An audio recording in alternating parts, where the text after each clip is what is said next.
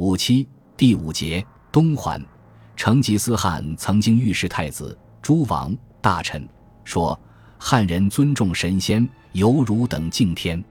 我今欲信真天人也。”他公开明示丘处机在他心中就是神仙，并指令众臣下需敬信神仙，犹如敬信长生天。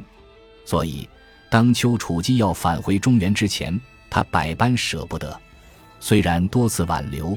但仍不得要领，为表示对丘处机的最大尊重，同时也希望获得神仙的祝福，成吉思汗颁下捐免差发的诏书，并命令阿里仙、蒙古代和赫拉巴海护师东还。